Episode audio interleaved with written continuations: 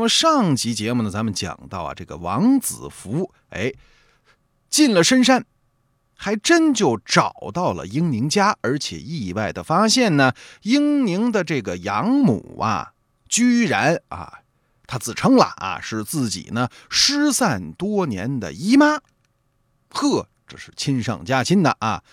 姨妈呢也很喜欢王子福，就请他呢，哎，在家里边小住几天。然后再回去也不迟。那么王子福啊，这可就算是在英宁家里住下了。哎，说是看姨妈，他这心思全在英宁身上。虽说姨妈家里啊有书有本，可他哪有心思看呢？这满脑子都是英宁那娇美的容貌和银铃般的笑声。哎，这晚上啊，躺在床上辗转反侧，折腾到后半夜，这才睡着。睡也没睡踏实，第二天一大早就醒了，胡乱的洗漱了一把，开开房门，他可就溜达出来了。他出来干嘛？他想找机会，看能不能见到朝思暮想的英宁呗。哎，在这前院是晃了半天，也没见个人影。王子福呢，就往屋后走。姨妈昨天不是说了吗？后院有个小花园，哎，要是闷了呢，可以去那儿玩玩。果然，转到了后边，有个半亩大的小花园，这地上是绿草如茵，鲜艳的杨花点缀在这草地里。院子里呢，有三间草房。四周全是花草树木。王子福啊，穿过花丛，信步走着，一边走啊，还一边摇头晃脑的吟诗啊，什么“江上一龙桶，井上黑窟窿，黄狗身上白，白狗身上肿”，哎，也不知打哪来的打油诗，念的还挺高兴，自娱自乐吧。正在这个时候。忽然呢，听见打树上传来了一阵悉悉索索的声音。抬头一看，呵，眼珠子都快掉下来了，正是英宁。哎呦，这丫头不知道怎么又跑树上了。哎，两只漂亮的大眼睛正看着王子服。一见王子服啊，抬起头，直勾勾的盯着自己。啊，就就就那傻样英宁不由得是哈哈大笑，浑身乱颤，就好像要跟树上掉下来了。哎呦，王子福赶紧喊说：“别乱动，小心掉下来。”英宁呢，边笑啊，边从树上往下爬。这快到地面的时候，笑的都不行了，手一软，没抓住，扑通摔了个屁股墩儿。哎，这才算止住了笑声。王子福呢，赶紧把他扶起来，只觉得虽然说呀隔着衣服，哎，但仍然能感受英宁的肌肤滑嫩，不由得是色心大动。看见自己中意的女孩了吗？啊，而且呢，又接触到了人家的身体，哎，这小子色心大动，偷偷的捏了一把英宁的手腕。这一下不要紧啊，把英宁又给逗笑了。哎呀，笑的都走不动道了，靠在树上直喘大气。这过了好久，这才缓过劲儿来。王子福呢，等他笑的差不多了，哎，笑够了。那么扭扭捏捏的从自己的袖子里拿出了那只干枯的梅花给他看。英宁呢接过来，哟，都枯干了，还留着它干嘛呀？王子福说了，这是姑娘上元节的时候用来砍我的，所以一直保存着。这上面有姑娘的味道。英宁笑着问他：“保存它有什么意思啊？”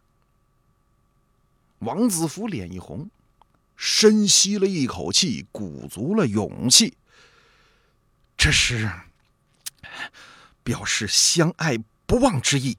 自从上元节遇到姑娘，我的魂儿就跟着去了，从此天天思念，日日挂心，还得了一场重病，私心里窃以为活不成了，没想到你我还有重逢的一天，真真是上天可怜，也请姑娘怜惜怜惜小生。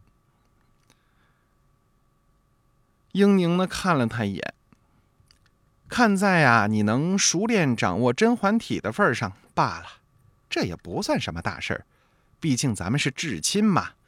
你不是喜欢梅花吗？等你回去的时候啊，我让人把这园子里的花都薅下来，给你捆一大捆背回去。王子服一听汗下来了，妹子，你是真不明白还是装傻呀？怎么了？我真不明白。我不是爱花儿，我是爱那拿花的人。英宁呢，瞪着大眼睛。咱们本来就是亲戚，就应该互相关爱啊！可，王子福这个郁闷哦，你怎么就是听不懂呢？我所说的爱，不是亲戚之间的爱，是夫妻之爱。英宁啊，有点不明白了，这有什么不同吗？王子福可真急了啊，脸红脖子粗的。夫妻之爱就是，就是，就是夜里要同床共枕呢。英宁听了这话也没生气，但是低头沉思了好久，才说：“我不习惯和生人睡一起，会失眠的。”王子福好悬没背过气去，刚想说什么，英宁的贴身小丫鬟这时候悄悄的走过来了，啊，狠狠的鄙视了王子福一眼。再看王子福脸红的跟熟螃蟹似的，仓皇逃走。俩人呢，在花园啊耽误了不少时候。回去没多久呢，就该到吃午饭的时候了。王子福和英宁啊陪着老太太一块儿吃饭。那么老太太呢就跟他们闲聊说：“哎呦，我的孩儿哦，你们这上午都去哪儿玩啊？”英宁说了：“说跟表哥啊在后花园里一起说话来着。”老太太呢呵呵直乐。给王子服啊加了一块海参，还问呢：“哦，说了一上午啊，有什么说不完的话要这么长时间呢？也跟我说说呗。”王子福还没回答呢，英宁抢先说了：“表哥跟我说呀，他想跟我一块睡觉。”话没说完。王子福啊，刚刚把那块海参咽下去，还没落肚子里呢。一听这话，噗，又喷出来了。啊，这一边连声道歉，一边呢拿眼睛直瞪英宁。英宁呢微微一笑，闭嘴不说了。老太太耳朵聋啊，没听清，还问呢：“什么？表哥要跟你一块绑票？”哟，那可不行啊！这事儿犯法，现在国际社会都关注这个呢，不能不能！王子服赶紧打岔：“不是绑票，不是绑票，是是是是摘桃啊！表妹说有空带我去摘桃。”老太太哼哼了两声，没说别的。王子福呢，暗暗擦了把冷汗，好悬呐！幸亏我姨妈耳朵背。把这睡觉听成了绑票。哎呦，这顿饭吃的实在是太尴尬了。好容易胡乱吃完之后，王子福呢，哎，趁着老太太去休息的功夫，小声的责备英宁：“妹子，你你你怎么什么话都说呀？”英宁很奇怪，刚才的话不能说吗？哎呦，傻妹妹，这是背着人说的话，你怎么当着姨妈就说出来了？英宁那小嘴一撅，被别人醒，怎么能背着我的母亲呢？况且睡觉也很正常啊，有什么可忌讳的？那谁不睡觉啊？王子服这个气哟，这姑娘怎么就这么不开窍呢？可是呢，你又没办法跟他解释，此睡觉和彼睡觉有什么不同？王子服真是茶壶煮饺子，心里明白，口难开呀。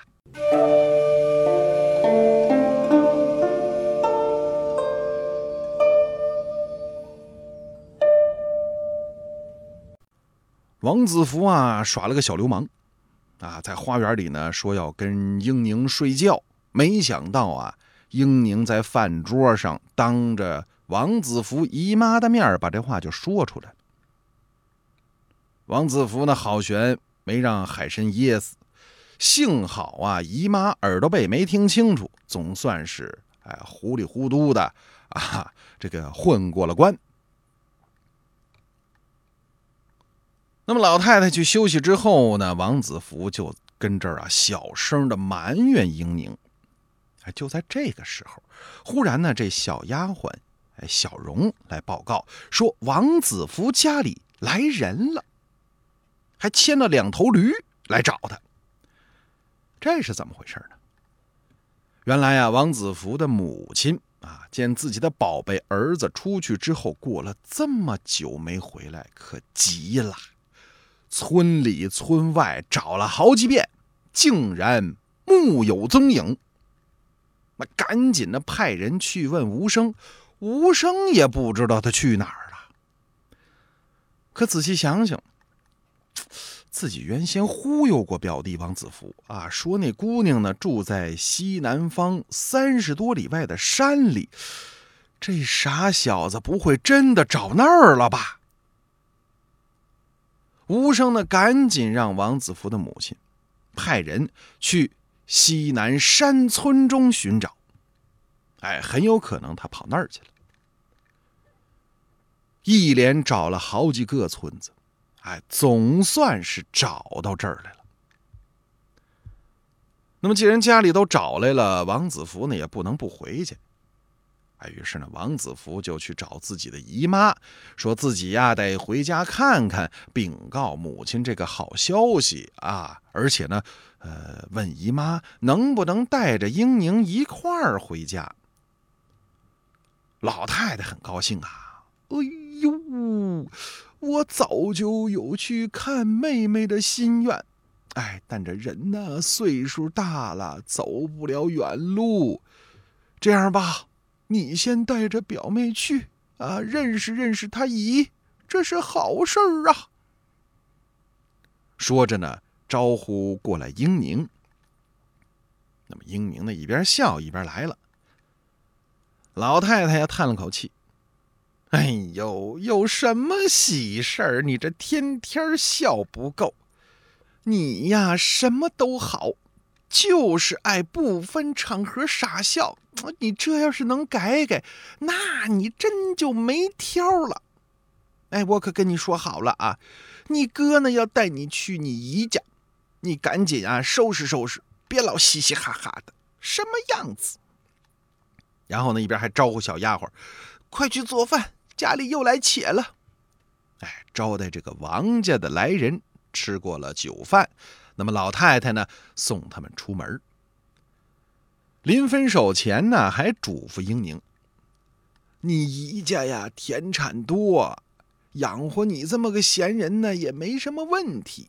你去了，先不忙着回来啊，学点诗文礼节，将来呀也好伺候公婆。我看呐，就得麻烦你姨替你找个好女婿，得管管你了。”说的英宁更是咯咯直乐。正所谓送君千里，终须一别。王子服和英宁一块上了路，直到山坳。俩人呢回头一望，还依稀能看见老太太倚着门朝这边看着，恋恋不舍呀。咱们闲话不多说，王子福和英宁呢，回到了家中。王子福的母亲看儿子平安归来，而且还带回来一漂亮的大姑娘，真是又惊又喜，连声问：“哟，这谁呀？”王子福说了：“这不是外人，是姨家的女儿，就我表妹。”他老娘一听呢，还以为儿子又撒癔症了。哟，孩子，这到如今我也不瞒着你了。哎呀，过去你表哥呀跟你说的那些个什么，呃，什么来着？啊，他姨的、姐夫的、亲家的、二大爷的闺女，那都是骗你的。我没有妹妹，这哪来的外甥女儿啊？转头呢，又问英宁怎么回事。英宁说了。我不是现在的母亲生的，我父亲姓秦，他去世的时候我还吃奶呢，什么都不记得了。王子福的母亲很惊奇，我是有个姐姐嫁给了姓秦的，这是真事儿，可是他已经死了好多年了，这怎么还能在人世上呢？然后呢，老太太又仔细询问英宁，她现在这母亲的模样、身上的标记，嘿，还都一一符合。王子福的母亲啊，惊疑不定，还真是我姐姐的模样，但她死了多少年了，这怎么还能活着？这事儿可怪了。哎，正在这个时候。吴生来了，啊，就王子服那表哥来了。那么英宁呢，打了个招呼就进了内室。啊，那时候讲究这个男女呢授受不亲啊，要回避。王子福的母亲啊，跟吴生哎把英宁的来历这么这么这么一说，吴生也是满心怀疑呀，茫然不解，这哪儿冒出来个表妹呀？满屋子溜达了半天。忽然一拍脑门，啪！这个女子是不是叫英宁？王子福说是。吴生是连称怪事，这怪怪怪。问他怎么了？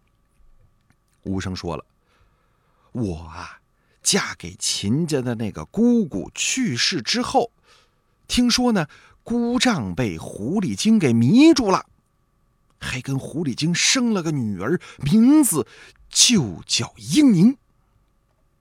这当时家里人都见过这小丫头。姑丈去世之后呢，这狐狸精啊还经常来。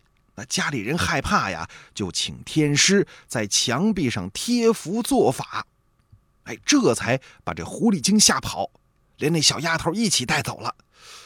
那么这回跟你回来的这个英宁。莫非就是那个狐狸精所生的女孩？无声逼的把他们家传家的秘密都说出来了。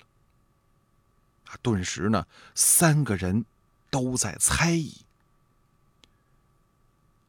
忽然呐，就听里屋一阵嘻嘻哈哈。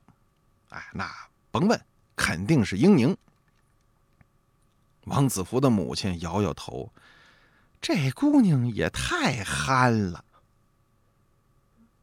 吴生呢提了个要求，哎，说我想看看她，她到底是怎么回事那么王子福的母亲呢就进屋把英宁带了出来。啊，英宁这才极力的憋住笑声，向吴生呢行了个礼，然后一转身就跑进屋里，又是放声大笑。啊！这一屋子的人都被他那种娇憨可爱的样子给逗乐了。对英宁呢，顿时也是好感大增。虽说呢身世不明，但看见这么一个哎可爱讨人喜欢的美女，大家呢哎谁也都对她没有什么坏的想法。吴声呢当下自告奋勇，说为了表弟的终身幸福，我亲自跑一趟。到西南山中看个究竟。如果真的有这么一户人家，哎，当时我就做媒提亲，把这事儿呢咱就办成了。哎，这表弟呢也就没心病了。当下吴生可就动身进了山了。按照王子服给他的讲述，哎，他还真就找到了那个小村庄的所在。可是呢，完全没有什么房屋，只有山花凋零。吴生呢想起了自己啊，这个嫁给秦家那姑姑下葬的地方，好像啊就在这一带。但是坟墓淹没，已经辨认不出来了。吴生呢是又惊又叹息，只得呢返回王子福家中，跟王子福的母亲呀把这个情况详细说了一遍。王子福的母亲呢也怀疑呀，这英宁是不是什么鬼怪狐妖啊？可你再看英宁的样子，虽然呢有点那么憨憨的，但实在不像是害人的妖怪呀。这左思右想，哎，这事儿啊还得跟我儿子商量。哎，他把这事儿呢就告诉了王子服。王子服一听，那完全不在乎，管他牛鬼蛇神，我喜欢就行。那么这事儿呀，要搁一般人家，那可就出问题了啊！老太太是不会允许自己的儿子找这么一个来历不明的姑娘做媳妇的。可搁老王家呢，那不一样。咱说了，老太太对自己的儿子是爱若珍宝。前些天呀，儿子犯了癔症，就神经病犯了，把老太太急得哟，好悬没背过气去。那么这会儿呢，好容易看见儿子恢复了正常，而且自打英宁来了之后，王子福是心情也好，身体也好，吃嘛嘛香啊，身体倍儿棒。那么这英宁呢，也确实招人喜欢。于是老太太呀，就把对英宁身世的怀疑呢，暂时放下了。这英宁也孝顺。每天一大早就起身向老太太请安，而且呢，英宁是心灵手巧，做的这针线活呀，那没得挑，精致无比。唯一呢，让大伙有点不习惯的就是这姑娘太爱笑了，但她也不是真的咧着嘴老在那傻笑啊，人家笑起来那个美哟。慢慢的呢，大伙儿还都喜欢上他的笑声了，啊，一会儿听不见就觉得家里太肃静。那么这周围的邻居啊，也都知道老王家来了个美丽可爱的表妹，哎，那么手工针线活又好，这些个大姑娘小媳妇们啊，成天有事没事就往王子福家跑，都爱跟这英宁做朋友。那么看着王子福和英宁啊情投意合的样子，老太太也打心里边高兴啊，有心呢想让他们俩把这亲事办了，哎，也算是了了自己的一桩心愿。可终究，他还是有点担心这英宁别是非人类吧。后来呢，他听人说过，说这鬼怪呀是没有影子的。哎，于是呢，老太太就专捡这大太阳当空的时候，哎，随便编个什么理由，哎，把英宁呢给带到院子里，然后呢，仔细观察。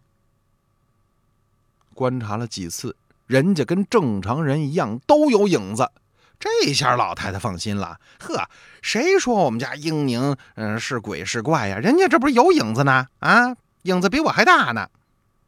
老太太放心了，哎，选了个良辰吉日，给俩孩子大办喜事儿。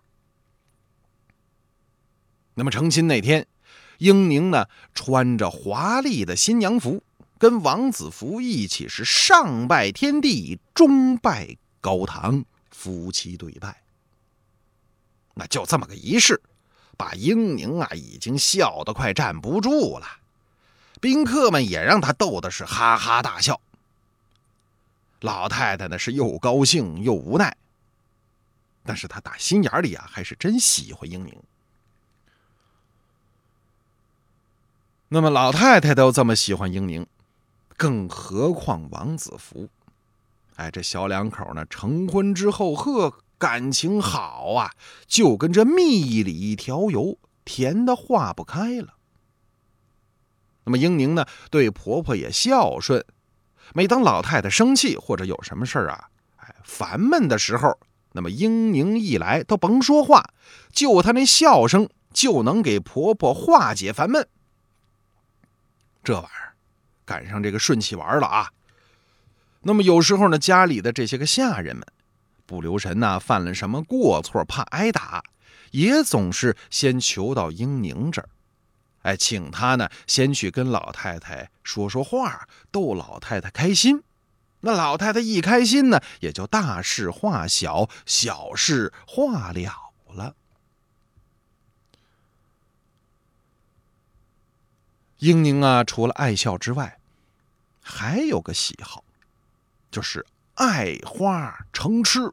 哎呦，没有他不喜欢的花各种各样的花王子服呢，为了自己娘子啊，这个非常高尚的、哎香气扑鼻的爱好，寻遍了亲朋好友的家，哎，到处给英宁物色着奇花异草。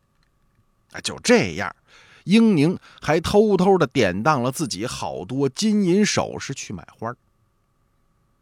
她嫁过来可没几个月，这院子里、院子外到处都是鲜花。那么英宁每天没事的时候呢，就在这些个花草树木中游玩。老王家呀，后院种了一棵木香树。那么这棵树呢，树干求结实，花满枝头。英宁呢，常常爬到树上啊，摘花插到头上玩。每次呢，被婆婆看见啊，总是把她喊下来。一通埋怨说：“你哦，你这小媳妇家家的，怎么成天往树上爬呀？像什么样子？”说了好几次。英宁呢，还是趁人不注意就往树上钻。可往树上钻不要紧，这一钻，还真就钻出了一桩祸事。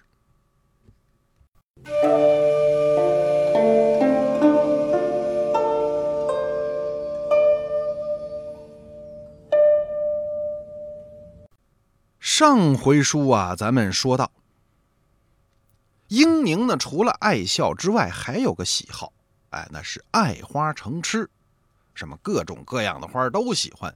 王子服呢，也很支持自己娘子这个爱好，哎，寻遍了亲朋好友的家，给他物色各种的奇花异草。那么，即使这样呢，英宁还偷偷的典当了自己的很多首饰去买花哎。他们家里边啊，现在是院子里、院子外到处都是鲜花而且呢，这老王家的后院有棵木香树，哎，长了有年头了，树干求结是，花满枝头。英宁呢，咱们前面说过，有个爬树的这个习惯啊，就常常的爬到这棵木香树上，把花摘下来插头上玩。那她婆婆经常教训她说：“你这小媳妇儿怎么成天……”跟猴似的在树上啊！可说了几次呢，英宁还是他不听，趁人不注意就钻树上了。那么这棵木香树啊，紧挨着老王家的西邻，就是西边的邻居。那么这天呢，英宁又爬树上玩，哎，被西邻家的儿子给看见了。这小子是个好色之徒，浪荡子弟。那么成天的游手好闲，无所事事。虽说已经娶了媳妇儿，但还是沾花惹草。这天呀，忽然看见了英宁，哎呦，这英宁的美貌就好像晴天打了个霹雳，让他神魂颠倒，不能自已，色眯眯的盯着英宁。说一些个下流龌龊的话呢，来调戏人家。英宁也不回避，哎，也不生气，还冲他笑了笑。啊，英宁就这习惯。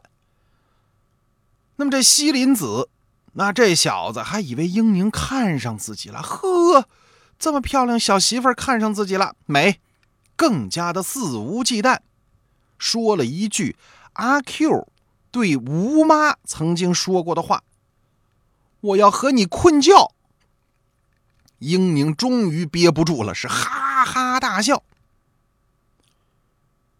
然后呢，他用手啊指了指那墙根儿，然后笑着爬下树走了。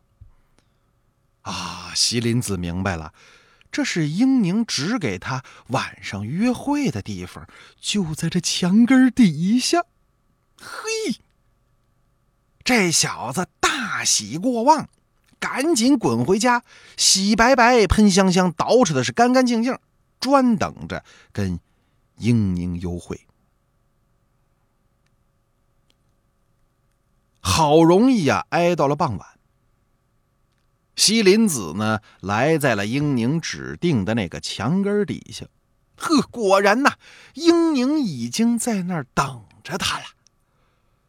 这小子乐得鼻涕泡都出来了。一个恶狗扑食，冲上去就把英宁抱在怀中，急得跟什么似的。哎，说句文言话啊，脱了裤子就要非礼英宁，这小子要耍流氓。那么正在这个关头，这坏小子突然觉得下身剧痛，哎呀，就好像被锥子。扎了一下，这痛彻心扉呀！他哎呀一声惨叫，扑通摔倒在地。再仔细一看，自己刚才抱住的哪是英宁啊？分明是一根烂木桩子躺在墙边而刚才他身体某个部位接触的是这木桩子上一个被水淋烂了的小洞，您懂的。西林子只觉得这下身好像被火烧了一样，剧痛难忍呐，顾不得许多了，连声惨叫：“救命啊！疼死我啦！不行啦！”他们是邻居。西林子家就在旁边，他这一喊可惊动家里人了。他父亲赶紧跑出来，一看儿子捂着下身在地上打滚，可吓坏了，问他怎么回事啊？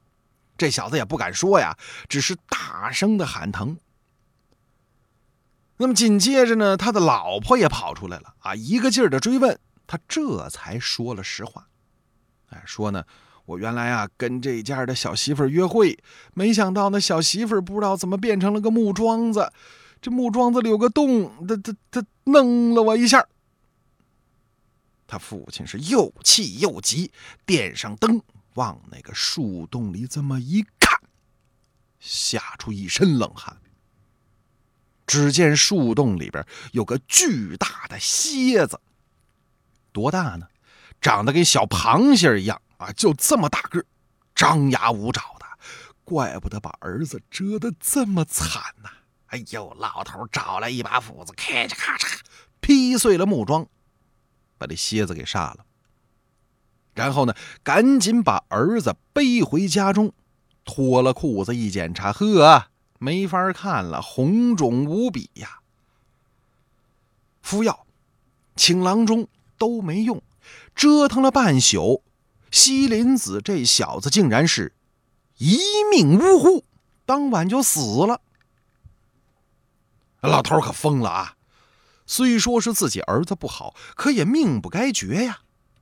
当下呢，向官府告了王子服啊，说他这媳妇英宁是妖孽，专门害人啊，勾引呢这个良家少男，还害出了人命。这基本属于诬告人家了啊。那么幸好呢，这个县令啊，素来是仰慕王子服的才华啊，知道这王子服啊就是个老实厚道的念书人，而这西林子就这原告他们家，那这小子名声都臭大街了，谁都知道他是个什么货。所以呢，从县令、捕快、衙役到围观的老百姓，都认为啊是这老头呢诬告好人。哎，县令呢还要打他板子。多亏王子服求情，啊，县令这才免了责打，把这老头就赶出了大堂。那么这事儿的风波虽然是暂时平息了，但这回呀，王子服的母亲可真生气了，很严肃的对英宁说了：“你看看，你看看，我说什么来着？平时管教你你不听，现在乐极生悲了吧？幸亏县令大人英明，这才逢凶化吉。”要是碰上个糊涂官你现在可要蹲大牢了。那时候我王家还有什么脸面见亲戚朋友？你可不能害了子服啊！英宁听了，也是少有的一脸严肃，发了重誓，以后我绝不再笑了。您放心。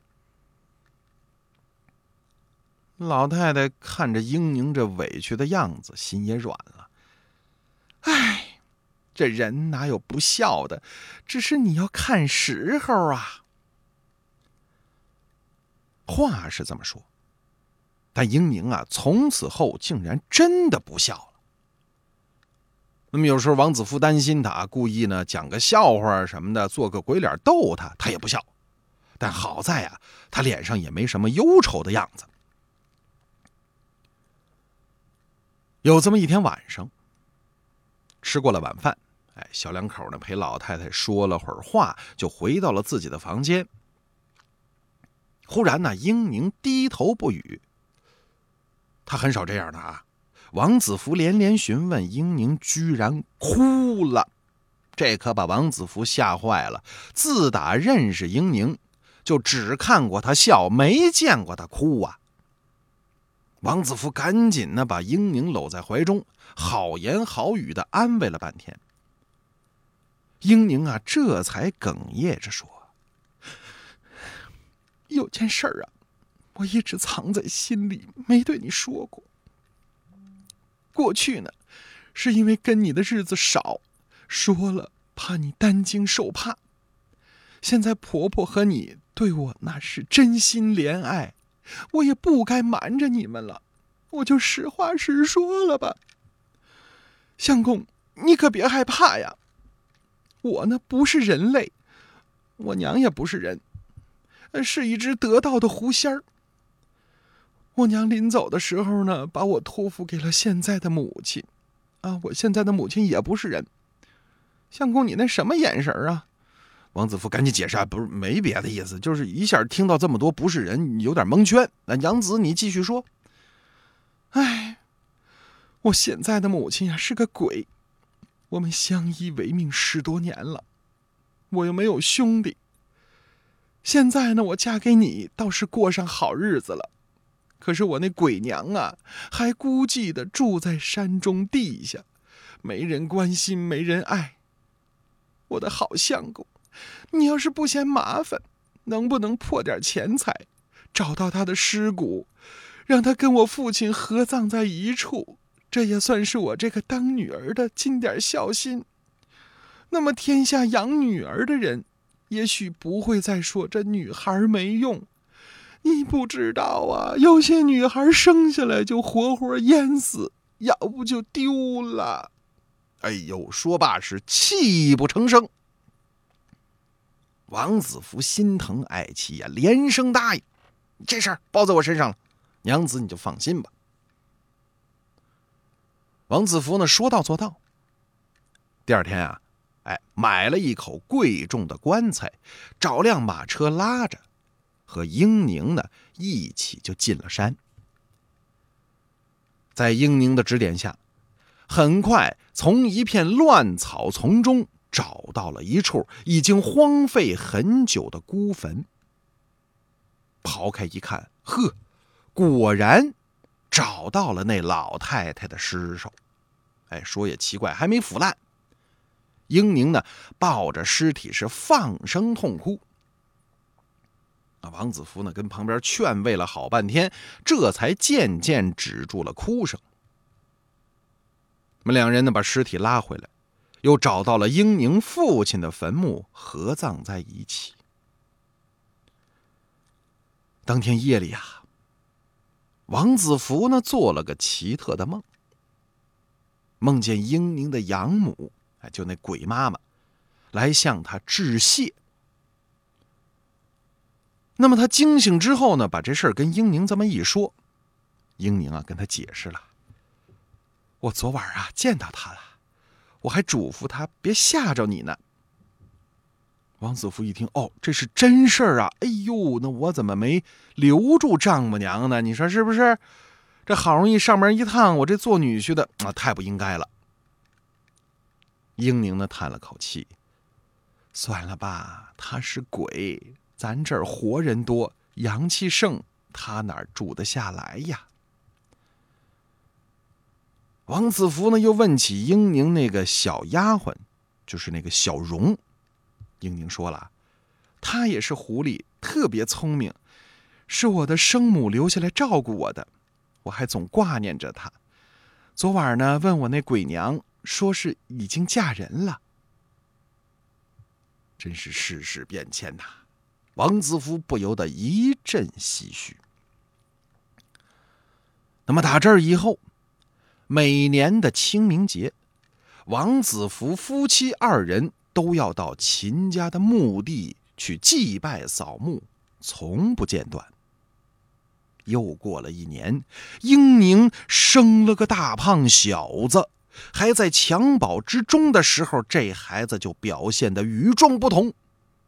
他不怕生人，哎，见人就笑，和他的母亲英宁简直是一模一样。啊